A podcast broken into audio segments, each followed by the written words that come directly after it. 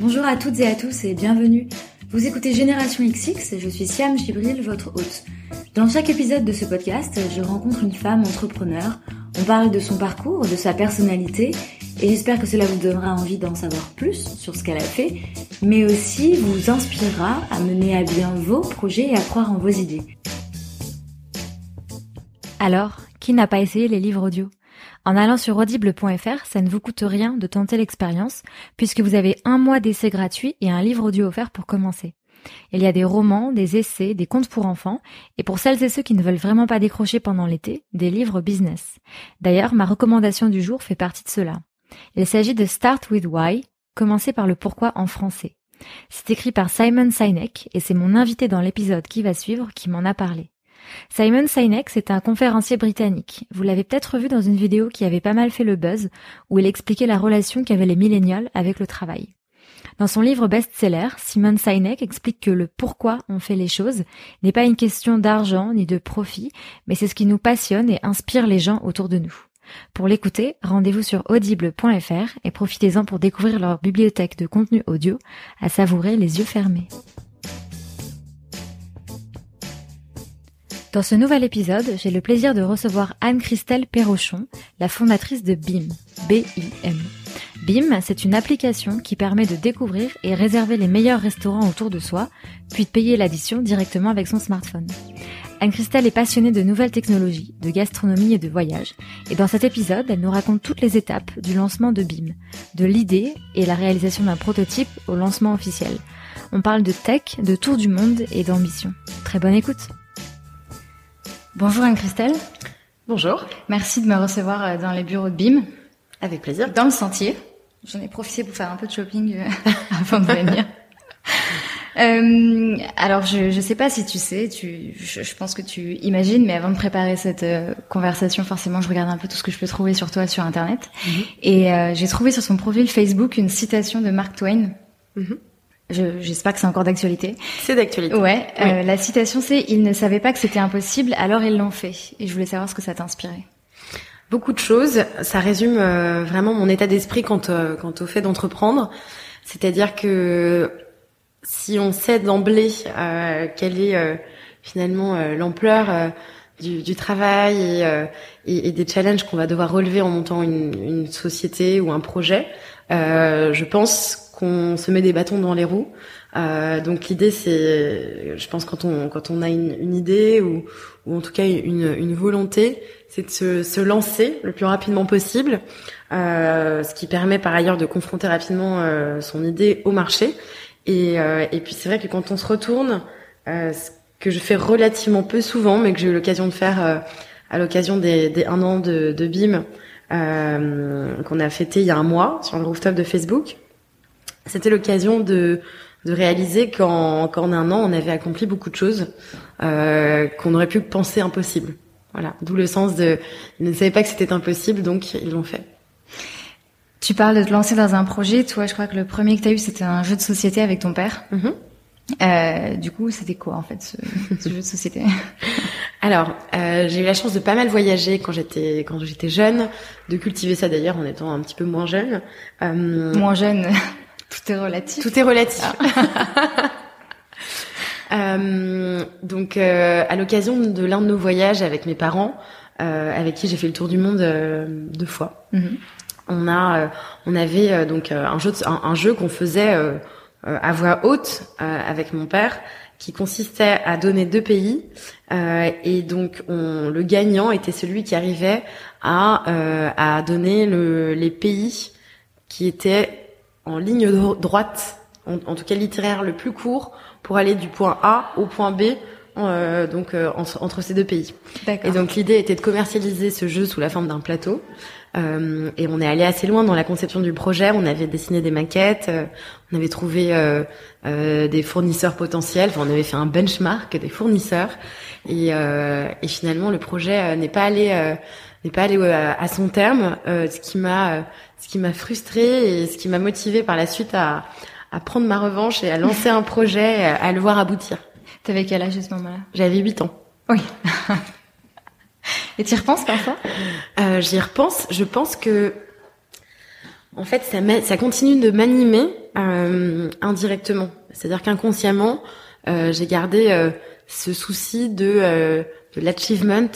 et donc, ça me pousse au quotidien à, à faire que les, les choses se concrétisent. Mhm. Et tes parents étaient entrepreneurs aussi? Non. Alors, j'allais dire pas du tout. Euh, disons pas tout à fait. disons que mon père a cofondé HEC Entrepreneur. Donc euh, évidemment, il a été, euh, euh, enfin, il était confronté à ces problématiques-là et, et, au contact de beaucoup d'entrepreneurs, mhm. mais il n'était pas lui-même entrepreneur. Mes parents étaient, avaient tous deux des professions libérales, ce qui effectivement, je pense, leur a donné une liberté dans leur déplacement et dans la construction de leur carrière, qui m'a probablement aussi un petit peu inspirée. Tu parlais tout à l'heure de tes euh, un an chez Facebook. Euh, donc c'est là où on s'est rencontrés la, la, première fois. Euh, mais justement en discutant, tu me disais que ça faisait pas vraiment un an en fait que tu travaillais sur le projet, que ça faisait plus longtemps, trois ans je crois.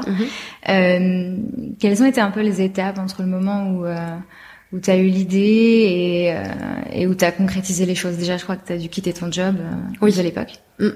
Alors, il y a, il y a eu, je dirais, trois étapes. Euh, effectivement, le BIM a eu un an, c'est-à-dire que l'application a fêté ses un an, les un an de sa sortie sur l'App Store. Euh, néanmoins, avant, il y a eu deux ans de, de préparation. Donc, les trois étapes, je dirais, euh, depuis euh, trois ans, ont été la première étape qui a duré, enfin, c'est trois, c'est trois années en fait. Chaque mhm. étape est, un, est une année. La première année, euh, je l'ai vécue seule. Euh, c'est-à-dire que je venais d'avoir le déclic euh, au cours d'un autre voyage, mais cette fois-ci à Tokyo. Euh, et ce déclic était était lié à un besoin que j'éprouvais de de d'avoir accès à des adresses qui allaient me procurer une expérience d'immersion culturelle et, et donc d'avoir une alternative qualitative à ce qui existait sur le marché comme TripAdvisor ou, ou, des sites qui font du référencement non qualifié. Mm-hmm. Euh, et donc j'ai pris conscience que ce besoin était partagé par de nombreux par de nombreuses personnes.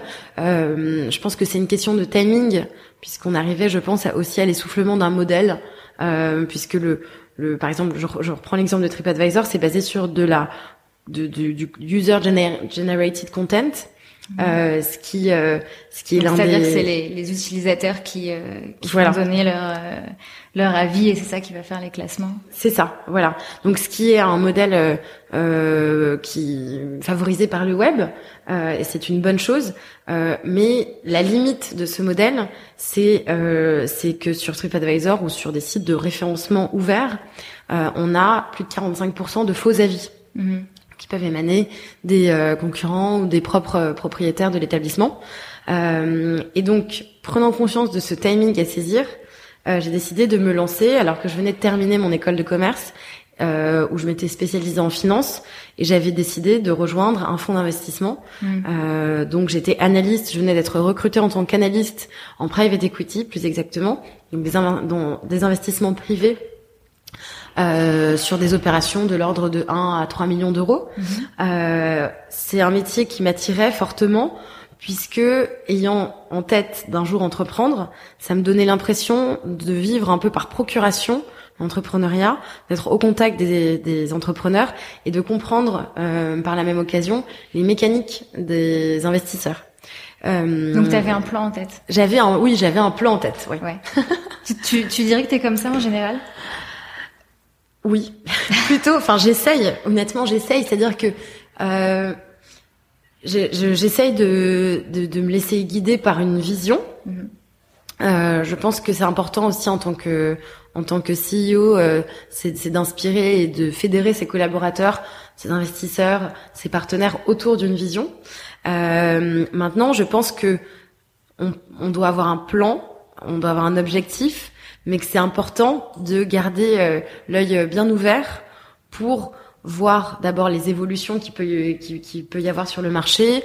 Euh, on n'a jamais euh, au départ euh, exactement la bonne méthode ou la bonne recette pour répondre à un, à, un, besoin ou, ou, en tout cas atteindre un objectif. Donc c'est important d'avoir une vision à long terme, si possible qui s'appuie sur des valeurs, puisque les valeurs c'est aussi ce qui ce qui permet de, de trouver des réponses quand on est parfois un peu démuni et, mm. finalement c'est ce qui euh, c'est ce qui donne du sens à son projet mais de rester donc flexible et, euh, et prêt à se remettre en question et, euh, et, prêt à évoluer dans une direction peut-être différente de celle qu'on avait envisagée au départ. Donc tu disais, euh, tu as analysé le marché, tu as trouvé qu'il y avait un besoin. Euh, Qu'est-ce qui a fait que tu t'es lancé? Parce que je pense que si tu avais envie d'entreprendre à 8 ans, tu as dû avoir plein d'autres idées entre-temps. Et pourquoi cette idée-là en particulier? Alors, cette idée-là en particulier, premièrement, parce qu'elle était euh, euh, intrinsèquement liée à mes passions, euh, à savoir la gastronomie.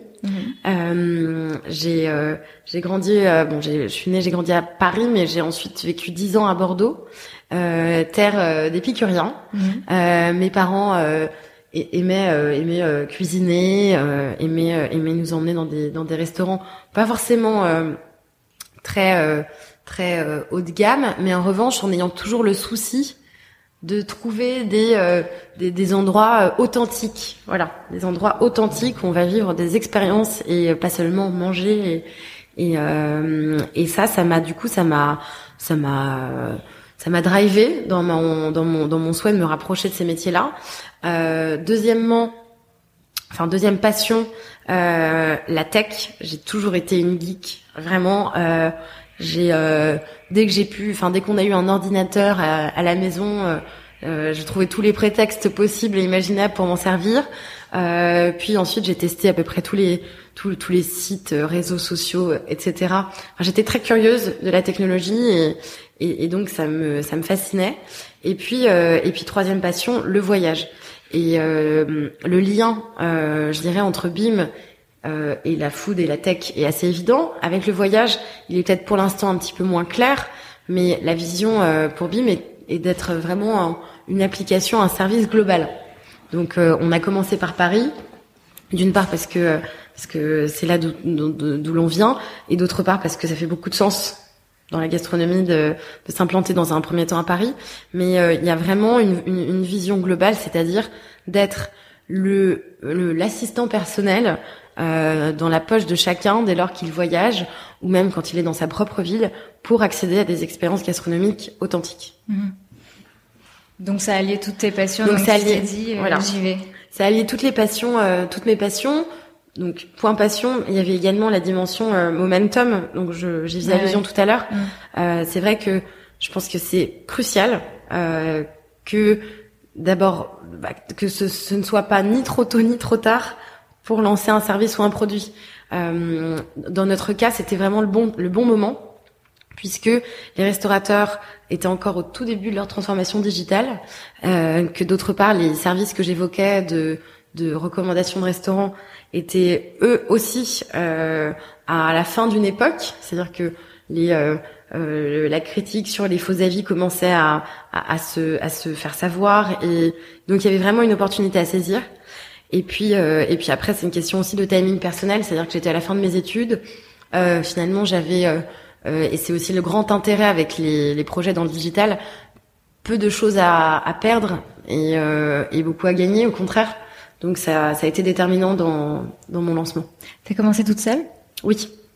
Donc j'ai commencé toute seule. Je te parlais des trois étapes. Ouais. Donc la première année, euh, j'étais euh, à 100% seule. Euh, j'ai, euh, ce n'était pas un choix en fait. C'était euh, c'était une question aussi d'opportunité. Donc j'avais conscience que pour lancer une application, il fallait que je m'entoure rapidement d'un développeur, euh, de designer. qui n'était pas dans du tout, du tout dans mon réseau initial. Mhm. Donc, donc j'avais aussi conscience qu'il fallait dans un premier temps que j'analyse euh, les, les, business models existants. Donc c'est ce que j'ai fait. J'ai passé euh, au moins trois mois à vraiment beaucoup me documenter sur euh, sur les, les, business models des startups dans le web qui, qui cartonnaient pour essayer de comprendre euh, quel était l'ADN du succès. Mmh. Euh, et puis et puis à créer un business plan. m'interroger vraiment sur les ressources, sur la stratégie, sur sur la roadmap, sur le besoin de financement. En fait, c'est marrant parce que j'ai interviewé d'autres entrepreneurs et t'en as pas mal qui, et t'en parlais d'ailleurs tout à l'heure, qu'il fallait aller sur le terrain assez rapidement.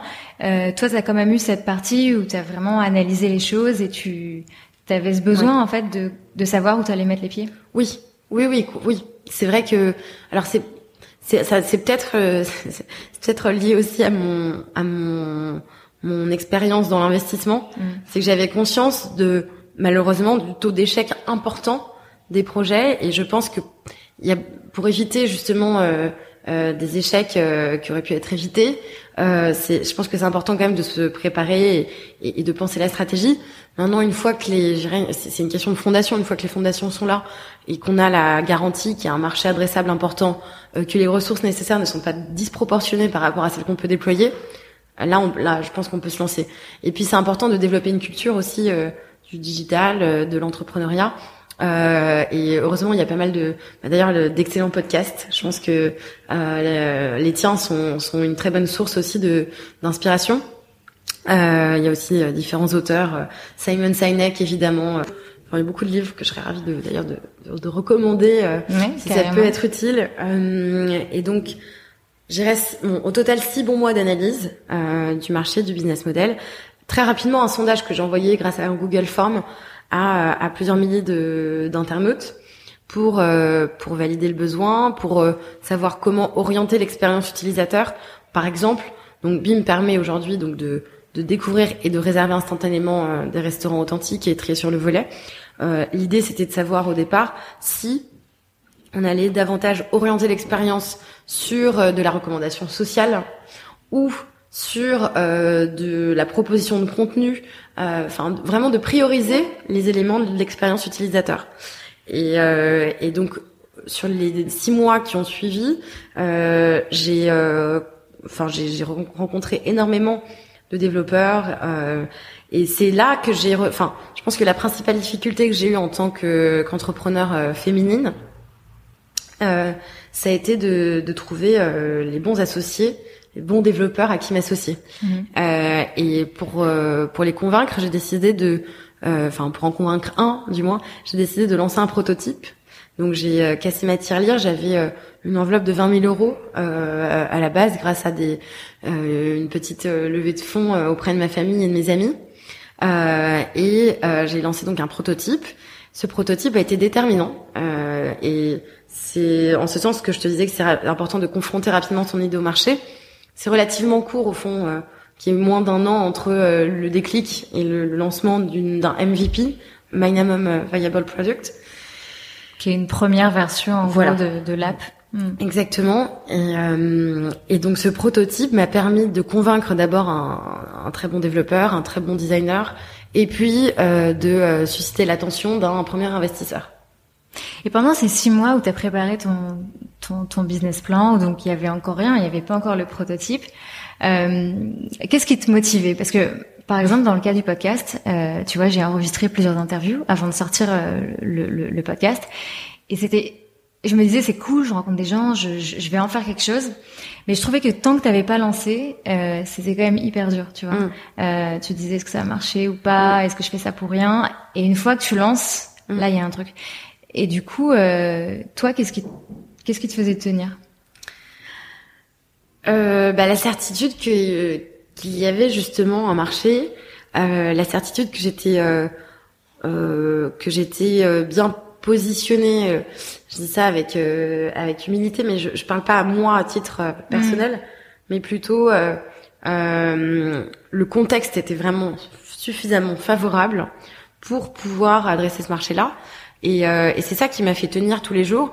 Après, je pense que j'ai euh, j'ai un côté très euh, euh déterminé. C'est-à-dire mm. quand j'ai, enfin, en gros, quand j'ai une idée en tête, je ne la lâche pas. Et euh, j'ai toujours été comme ça. Ça rendait parfois un peu fou mes parents. mais mais mais c'est vrai que je n'ai jamais douté de, de, de, de la, du succès potentiel de BIM.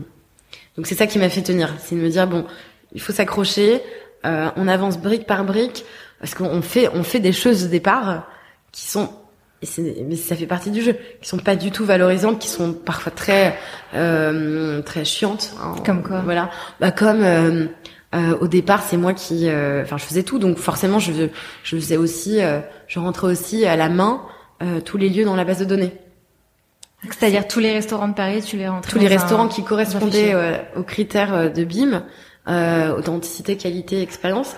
je les rentrais à la main dans un fichier, dans un fichier où pour chaque lieu, il y avait, ça prenait au moins 15 minutes par lieu. Et, mm. donc, enfin, c'est oui, ça fait partie des choses qu'on fait.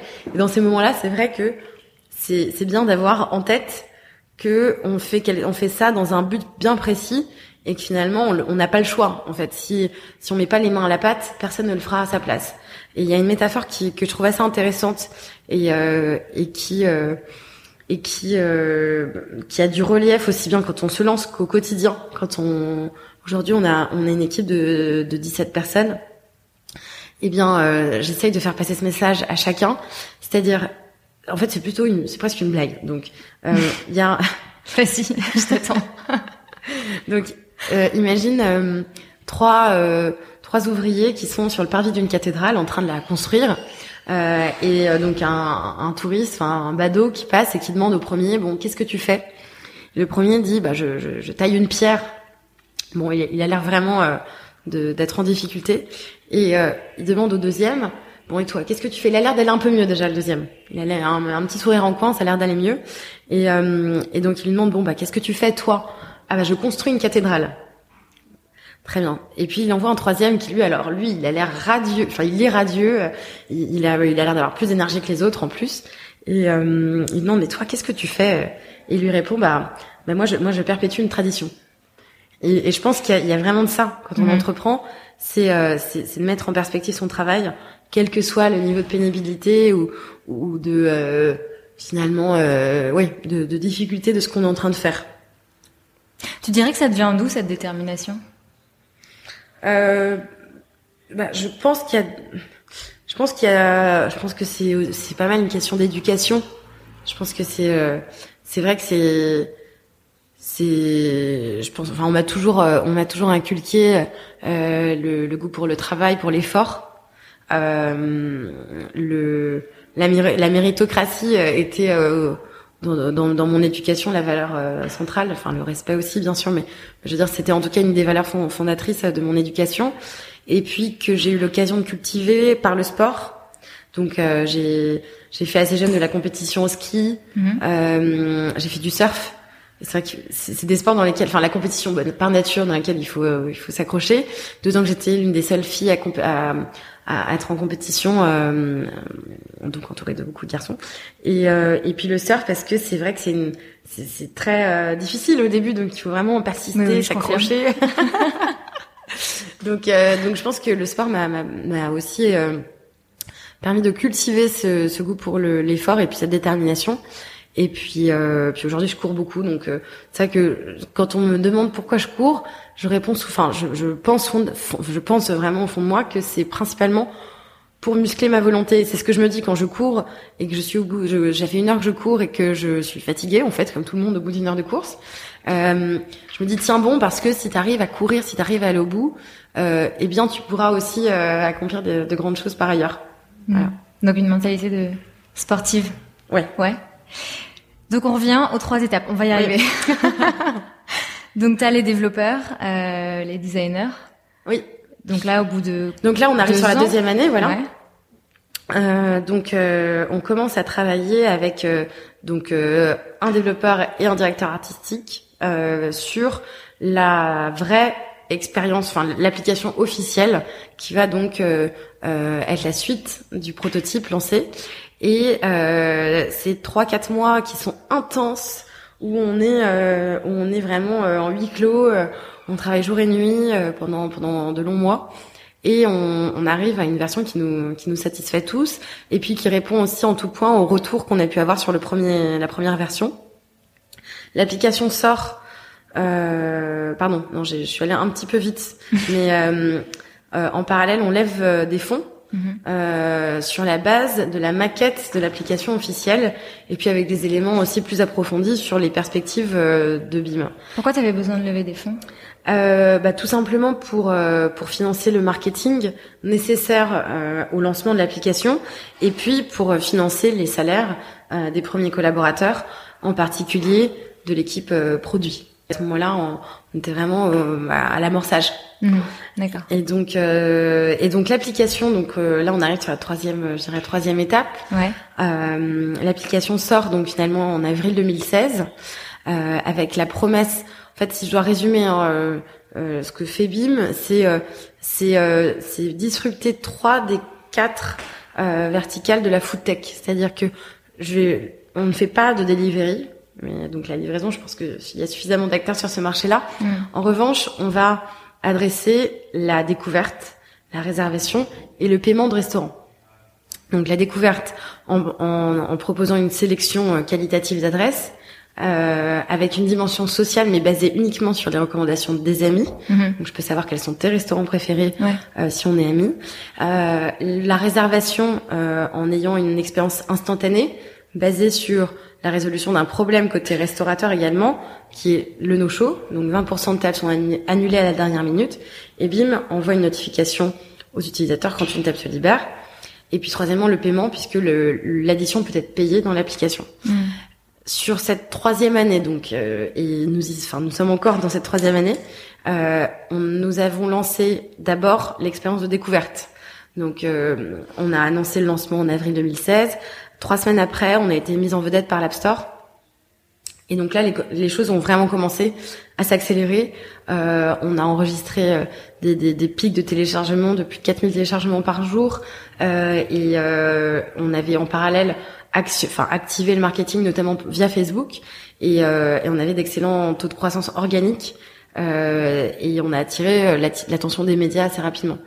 Quand on a eu une masse critique d'utilisateurs, euh, on a décidé d'ajouter l'expérience de réservation dont je te parlais, mhm. puisqu'on avait la garantie de pouvoir euh, bah, trouver euh, des, des, clients pour chacune des tables proposées. Et on a commencé à recruter. Donc l'équipe euh, est passée de trois personnes en avril 2016 à, à bah, aujourd'hui 17. Et donc du coup, tu, tu, disais tout à l'heure, quand on est moins jeune, mais bon, t'es encore quand même très jeune, euh, quand on se lance à, à cet âge-là, on a encore beaucoup à apprendre. Mm. Donc on apprend sur le tas. Qu'est-ce que toi, tu as dû apprendre? Oula, beaucoup de choses. euh, oui, donc j'ai commencé quand j'avais 23 ans. Je viens d'en avoir 27.